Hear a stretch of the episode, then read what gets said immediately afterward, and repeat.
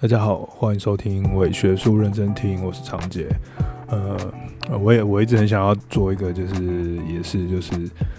没有主题的 的聊天，对，我觉得没有主题聊天的聊天好像还蛮不错的。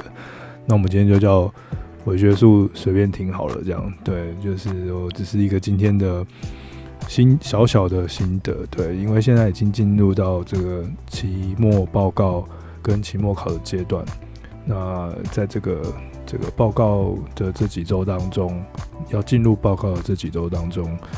就、嗯、有一些想法。我今天还蛮受感动。其实这个这一个礼拜我都还蛮蛮受到感动，因为我觉得，嗯，学生们的表现啊，还有嗯大家的报告的内容啊，还有表达的方式啊，呃，甚至是简报的设计啊，我都觉得，呃。非常超乎我的想象，我我有很很大很大的惊讶，我觉得我根本就没有教，为什么大家都会这样子？所以想说今天就就来聊聊，就是嗯陪伴大家一起度过这个期末报告、期末考的阶段，那聊聊这件事情吧。我记得上一次跟那个黄彩英老师一起录音的时候，我们就有聊到一件事情，就是呃，其实对期末报告对。我们老师们而言，也其实也是一个很严峻的挑战。这样，就是其实呃，常常看到一些报告很烂，或者是一些报告他呃做的嗯抄东抄西的，或者是他的报告过程很冗长，或者是他没有办法让你觉得很无聊，这样你还必须在下面罚站把大家的报告听完。那那那是那也是一个非常可怕的一个过程。这样子，我觉得绝对不会比就是大家。就是上台报告来的恐怖，这样恐怖少少多少这样，所以其实嗯，对我常常在期末报告的时候，我都会觉得哦，有一种啊，那不如我来上课好了的那种心情这样。所以今天就想说来嗯，跟大家谈一谈，就是呃，期末报告这件事情，它到底要怎么做会比较比较好，或者是比较有趣，或者是我以前大概做了哪一些，用什么方法去面对期末报告。那先从我自己的以前的大学时代期末报告，现在想到觉得很蠢。哎，以前是以前我那个年代啊，我是古时候的人，我那时候没有 PowerPoint，对，连 Office 都没有，有了好像有 Office 吧？哎，我忘记了。对，以前大学的时代是怎么做报告的？那时候的期末报告好像就是，呃，我有比较记忆深刻的两个期末报告。呃，一个是呃，我修刘增全老师的一个呃欧洲文化史，然后我报告一个罗马时期的什么什么什么文化忘记了。然后另外一个是这个呃，丹江大传系杨，他叫什么名字啊？杨明玉老师，对，杨明玉老师的那个的电影美学吧，还是电影分析？就这两门课，我比较记忆深刻的有。报告这件事情，其他课好像没有什么是需要做出一个像研究班或者是发表什么事情的报告。那这两堂课的报告，对，就是刚刚讲的，就是以前没有 PowerPoint，古时候是没有 PowerPoint，所以呢，我们是没有没有投影片，所以呢，我们就是我记得刘真全老师的那个报告，就是你在先在家里面打好一份资料。我还好，还好那个时候是有 Office 的，是可以打字的。这样 打好一份资料之后，然后我就在课堂上花十分钟的时间把你的内容抄到黑板上。好像有的报告就是甚至连这种资料的呈现都不用，你只要站在台上，然后跟大家读你的报告或者是谈你的东西就好。对，然后我还我还记得印象中好像那个时候大家比较不。比较不依赖视觉化的资料，就是不需要有什么大纲什么之类，大家就是一个一个一份纸在手上，然后就念念念念念念，然后或者是就聊啊，就是硬聊尬聊这样。对，那我那时候是把它抄在黑板上，然后谈了一下罗马的某一件事情吧，我现在已经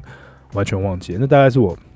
大学的时候唯一做过的，呃，不是唯一，就是做过的大型报告的其中的一个，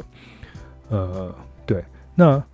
回过 另外一个，就是后来有有有有进入到，就是有有使用那个啊，有了有像投影片的东西，有一种东西呢，就是 它就叫投影片，对，投影片。呃，一个一个一个机器这样，然后呃，很像影印机，然后它里面会发光，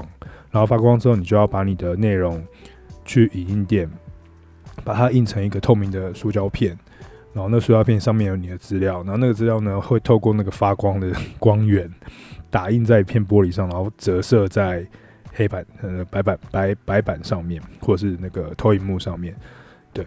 对，然后就就用这样的方式来做报告报告这样，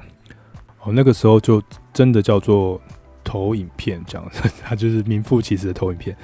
用那个塑胶的板子，然后就是把你的内容投到白板上，然后我我在谈异形的时候，你就要一张投影片用手动的方式，然后把它抽出来，然后再换另外一张上去，抽出来换另外一另外一张上去。那我记得那时候聊的是异形跟呃性别，还有呃军工复合体，啊，还有女性主义之间的关系哦。那个时候不像现在有这么多的网络资料可以任由大家 copy，然后或者是你可以做很多的咨询的搜寻啊，或者很多的资料的查询。那时候大部分的呃报告的内容的来源就是就是进图书馆读书吧这样子，所以。嗯，有时候现在我在上课的时候跟学生们聊到，他们就会说他们没有去过图书馆或者什么，很少去图书馆，觉得有时候觉得不可思议哦，自己以前是常常泡在图书馆的人，可是现在哦，居然大家可以就是就觉得没去过图书馆还蛮正常。那但是反过来想一下，其实好像也真的不太需要进到就是藏书的图书馆，虽然书有它一定的重要性，不过呃有很多的电子化的。的资料可以让我们在一般的生活中取得，并且运用的话，好像也没有真的这么必要去图书馆了。这样，总之呢，那时候我的报告就是用这种形式来进行。所以回想起来哦，嗯，那这样的话，我觉得现在的学生们。好吧，大家还比较辛苦，因为你们还要做好看的 PowerPoint，对，就是你们还要做，就是还要被要求说 PPT 要做的好看。如果做的太丑、字太多什么之类的话，就就就就老师们就会不高兴这样子。哦呃，我自己的课程呢、对于呃口头报告是非常的重视跟强调。呃，几乎社会学啊、什么文化研究啊、传播学啊，或者任何一个嗯呃我教授的内容。其实我都通常都会在最后面的时候做一个提案，或者是做一个呃小的社会科学研究，或者是做一个小的问题探索。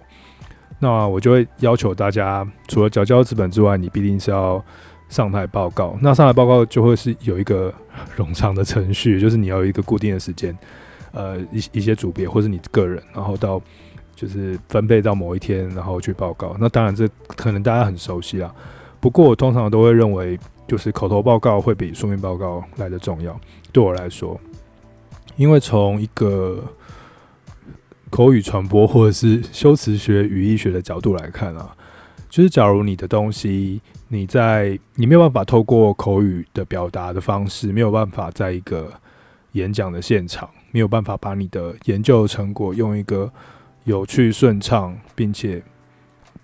合合合合乎情理，然后并且可以说服下面的听众的方式，把这些知识传递给大家的话，那你的研究或者是你的看法或者是你的观点，等于就没有。对，我，我完全不会希望学生们的报告只是一个给老师看的一篇文章，它应该是能够撼动每一个在场的听众的人们的一一个一段语言或者是一些想法。我觉得那个才是。知识真正难能可贵之处，所以我常常才会跟同学们在就尤尤其是报告之前，我觉得说我的报告啊，虽然你这样表面上看起来成绩是百分之五十、百分之五十，可是事实上是百分之八十、百分之二十这样。纸本的部分，我可能我期待的就是你们把资料整理好，然后并且有一个观点在里面。呃，你很诚实的把你的 reference 写上去，或者是你抄谁引用谁用什么新闻。我都不在意，没关系，你就是很诚实的把它平铺直叙的呈现给我看。但是你在口口头报告的时候，就要用尽技巧的说服我跟大家你有多厉害。所以我常常说啊，就是口头报告很重要，并且口头报告呢，在整个口头报告口头报告的过程当中，又以就是内容本身是最不重要。我觉得这一次我这次上课，就这这几个这几年啦，或者这几学期上课，因为我有一直强调这个部分，我觉得大家好像有有 catch 到这件事情，就是内容最不重要这件事情，并不是说你的内容可以很简单，而是说当你在呈现你的呃研究成果，或者是你想要跟别人谈的事情的时候，你的准备可能是一百满满的一百。可是你拿出来的，你你实际在那十分钟、十五分钟可以给大家看的，绝对不会是那个一百。如果你给大家看那个那个一百 percent 的话，那大家就会觉得非常痛苦。你绝对只会给大家看到那个百分之十，甚至是百分之七而已的的东西。所以其实我我常常会跟大家说，其实内容最不重要，呃，而是你要给大家看什么内容，而不是把所有的内容给大家看。如果内容不重要的话，那什什么重要呢？那就是你的声音表达跟你上台的的态度重要。呃，这个还蛮有趣的。这呃，刚刚我这样子随便聊，就是可以大家可以知道说，我们在上台报告的时候会看的东西，就是呃声音，然后内容跟你的态度三件事情嘛。那其实这个这个东西就是跟呃，就是语义学、修辞学里面，在希腊时代的时候，远远的希腊时代的时候，就亚里士多德跟你讲说，在一个演说家的这种表公众表达上面，最重要的三种说话技巧就是 ethos、pathos 跟 logos。ethos 是人格，然后呃 pathos 是情感、热情，logos 就是逻辑、理性。所以基本上呢。呃，刚刚提到那个内容啊，然后声音啊，态度啊，呃，某个程度上可以就就是这三个层次的一个表现吧。这个表现展现在什么上面呢？比如说，呃，为什么我觉得很重要的是，呃，我觉得第二重要的是态度。为什么是态度呢？因为你你在台上所呈现来的服装的样子啊，你呃愿愿不愿意跟公众互动啊？你愿不愿意站到台前来，然后看着大家说话，然后你的脸部的表情，然后你呃肢体的表达，然后你对自己的专业的这种信念，跟你企图想要告诉大家这个心情，是不是有这个这个说服力，这个人格上的魅力，有这种人格上的态度的魅力去去展现出来？我觉得这个是一个报告中。比内容再更重要的一点的事情，这样，它大概占了百分之三四十左右。那另外一个事情呢，就是我觉得又是更重要的，就是情感的部分。那情感的部分通常就是会被表现在说话这件事情上面，比如说你说话的抑扬顿挫啊，比如说你跟大家的一问一答，比如说你突然停下来，然后让大家。Follow 你的想法，或 follow 你的一些思绪，呃，或者是透过安静沉默来让大家的眼光注目在你身上，或者是让你的说故事方式变得更有趣、更有情感或更有情绪，这些东西呢，都会让你的这个嗯内容本身，无论是研究也好，成果也好，或是你想要谈的故事，或者是呃想要谈的任何东西都好，都会让它变得更有力量。反而是我自己觉得啦，反而是那个 logos 就是逻辑的部分，呃，也许它是那个论证逻辑，那我把它当做是就是这个研究内容这样，研究内容的部分反而是我觉得会放在最后了。它也许是一个底蕴，就是你必须要符，你必须要是真的是一个合乎逻辑的事情，但。但他真的是可以不用讲那么多，重重点是前面两者所展现出来的那个、那个、那个神奇的说服力这样子。当然，从亚里士多德的观点来看，这三者的说服力是相辅相成，它是一个嗯漂亮、漂亮而稳定的三角形。但我从我的观点看，我我我会比较在意就是说话跟态度的这种说服力，尤其在这个我们现在这个当代，有有这么多的媒体，有这么多的视觉的呈现。更何况，大家还要很辛苦的做那个 PowerPoint 等等，这样那个你可以看到，好像我今天看到了好几个、好几篇报告，它的那个 PowerPoint 就做的非常的有传染力，就是你可以要么就是它很清晰可读，并且还可以带领你的思绪，它有很好的这种呃图文设计，或者是要么它就是很多图很多图片，让你在这些图片和跟图片的小互动当中，然后去呃去进入到他所谈论的事情里面里面。所以我我我觉得就是在这种更多图片或者是更多这种视觉的情况下，呃，态度跟口语表达的这种嗯说话方式，就会变得是很重要的事情。不过反过来说吼，我自己有时候如果像我上 上上个礼拜有一天我忘记我忘记带我忘记带我的 PowerPoint 去学校了，然后那一天我就我就几乎不太会上课，我就大概聊天聊了二十分钟之后，然后就开始跟大家玩一些游戏啊互动啊，然后看个影片啊就结束，就是我的我的思绪或者是我的脉络，或者是我思考的方式，或者是我演讲的状态。好像会跟着跟着这个视觉，或者是跟着投影片的资料在走，哦，这也是一个危机啦。就当我们想要认真聊些什么东西的时候，是不是会变得反而比较困难？会觉得你无从教学，无从无无从说些什么言之有物的事。虽然说我们现在在谈这个 podcast，我们我们也是一直在都是用说话的方式在进行。可是上课好像，如果你没有一个什么东西 可以去去依循，然后。谈的话，好像就没有不太能够表达出那个很强烈的传染力。或许这，或许这个也是我自己的习惯吧，所以我才会这样子教学生说：嗯，内容最不重要，重要的是你的表演跟你的这个态度。不过，我们反过来说好了，就是从修辞学或是语义学的角度来看，呃，如果你的就是真理，它就是知识内容、知识的真理，它。并不会先存在于就是语言或修辞之前而存在，必定是透过语言修辞的一种展现，然后透过语言修辞的一种表达，然后让人们在理解、懂得并且认同的过程当中，去承认了这个真理的存在。好，这个是一个呃语义的真理观啦，就是大家必须要肯认这个。这个知识知识论的存在而存在，这样的语义本身就是知识论，所以我常常常就会觉得，嗯，就跟大家就分享，就说其实如果你你研究出来的东西，或者是你的你的思想、你的你的知识、你的真理，没有透过完善的修辞，或者是没有透过好的语言去让它形成一个逻辑，并且能够打动或感动人的话，那它就不会成为一个知识，因为。它不会被传染开来，它不会被传播开来，它不会让人们觉得这件事情言之有物，并且把它拿来作为对照自我自己生活的一种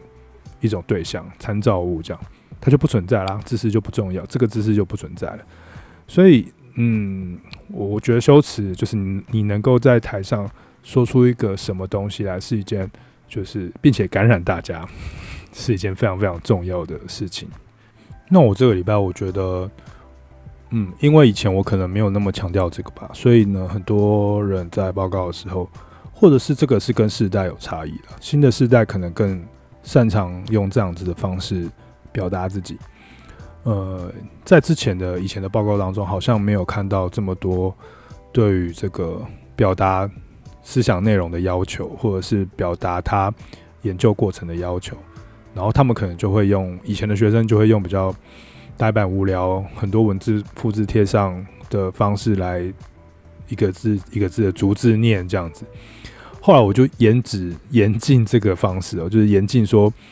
第一就是你不能够一堆人上台，请你挑一个人或两个人上台就好。然后第二就是不可以念逐字稿，念逐字稿的话你就是零分这样。第三就是，请你一定要有互动。你要走出来，去跟人群人群们产生关联性，然后把你的想法、把你的情绪带给大家。所以后来我就发现，诶，这几年好像好像真的有点什么变化。然后尤其我在给大家更多练习，或是给大家更多的这样子的想法之后，好像真的在就实际的这个发表的时候，大家会用不一样的态度去处理这件事情。当然，还是会有人用传统的态度去了。或者是比较偷懒，因为他们呃，这跟个人人人格特质当然也是有关系。不过就可以看到有更多人，他们愿意用用活泼的方式去处理他们的知识。比如说像今天有一组，他们是在谈嗯八卦的传播，他他们认认认真真的做了做的做了问卷调查，做了一点访谈，呃，也有一些嗯八卦的相关理论。不过他们完全把呃访谈的内容、呃问卷的结果跟内容，呃融到他的一个一个表演当中，就是他在一个很像脱口秀的过程当中去谈。什么人会八卦？然后八卦的时候是发生什么事情？那大家想不想八卦？男生八卦还是女生八卦？然后通常我们八卦的时候是讲什么话题？然后就是大家跟大家互动。但这些互动背后其实都是有，都是有他，都是根据于他的这个嗯问卷的结果。我觉得非常的高明哦，很厉害，非常令我惊艳。那有很多，也有很多组他们的这个视觉化的的 PowerPoint 的内容也做得非常的完善。所以我就觉得啊，真的是可能是时代不一样，或者是呃有有有跟大家就提示这件事情，大家就会尽力的去往这个方向做。嗯，对啊。然后我觉得好几组就是有好好多个令我非常深深感动的报告，我看到我都觉得很有一种快哭的感觉。说实在，就是我觉得啊。是，这是我教的吗？对，应该不是我教的，可能是我又没有教他们怎么会这样。比如说有人去找那个卫福部上面的迷音，然后我们都会觉得哇，这个唐凤这个迷音治国的迷音工程很厉害这样。然后所以我们看到那个柴犬啊、总裁啊，看到什么什么图的时候，我们都觉得他很有感染力这样。然后的这个公共卫生的政策宣传非常的好。我自己在之前的几篇文章或者是讨论中，好像也也有赞扬过这件事吧。不过这个学生，对，他是我的的这个好朋友加好学生，这样，他就自己想了一个东西，他就说他觉得这个这个迷因梗图不算是迷因梗图，诶，啊，垃圾车来了，好，我们不要理他。这个迷因梗图呢，就不是迷因梗图，因为你会去迷因梗图，迷迷因的意义在于它会去传染嘛。会去呃流传，会在我们的文化经营当中，它会变形，会变异。可是我们不会去随便对卫福部所传出来的任何资讯或者是梗图做任何的修改吧。所以某个程度上，那个、那个、那个、那个、那个不算迷因嘛？我们不对，我们不对它进行修改。呃，顶多他对别人的迷因修改。那但是这个有达到迷因的需求吗？那他就在思考这个问题。然后用了布赫迪厄，用了呃 Jenkins 的文化资本啊，或者是什么参与式文化的一些这个文化盗猎者的想法，然后去试图去把什么是民音，还有民音的传播跟民音的传播的循环做一个，我觉得还蛮棒的一个循环的架构图这样子。呃，这个检讨让我想到，嗯，好像真的是这样子，而且就是真的我们在在对政府。部门的这些民营梗图的使用上，我们都一直觉得他们很成功。可事实上，那些东西可能真的不算是民营或梗图，他们顶多是叫图文。我觉得自己深受启发，所以我今天感动到的地方就是，呃，就是我听完报告，听完很多人的报告之后，我就觉得啊，他们都比我想的多很多。诶，